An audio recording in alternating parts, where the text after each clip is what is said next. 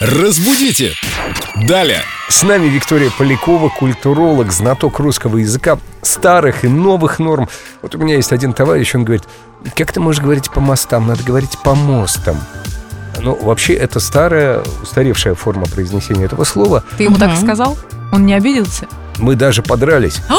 Подрались, тебе сейчас Вика Да, исправит. вообще-то. Вика, привет. Подрались, привет, ребят. А, так подрались мы. Да. Ну, вот все неправильно, понимаете? У него по мостам, я подрались. Ну, в общем, я э, что хотел сказать. Вот мода, мода, она часто возвращается. А не возвращается ли у нас мода на старые формы произнесения некоторых слов?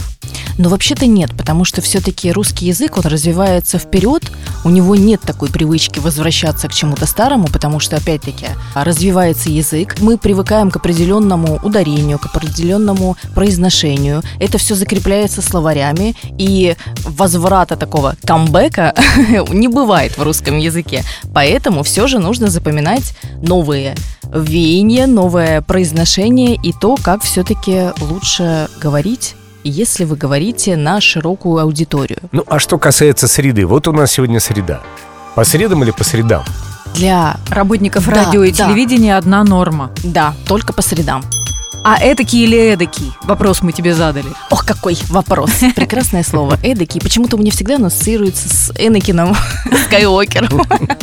И, кстати, можно говорить и этакий, и эдакий. Оба варианта правильные. Для эфира в том да, числе. да. Но главное, что я вынес из этой программы для себя, что не подрались, а подрались. Кто бы Подожди. мог подумать? Подрались из-за русского языка? Это Да. что такое, Семен? Да, вот питерская интеллигенция. Ох. О, времена он нравы. А из-за чего еще драться? Из-за Из-за женщин. женщин. Разбудите! Далее!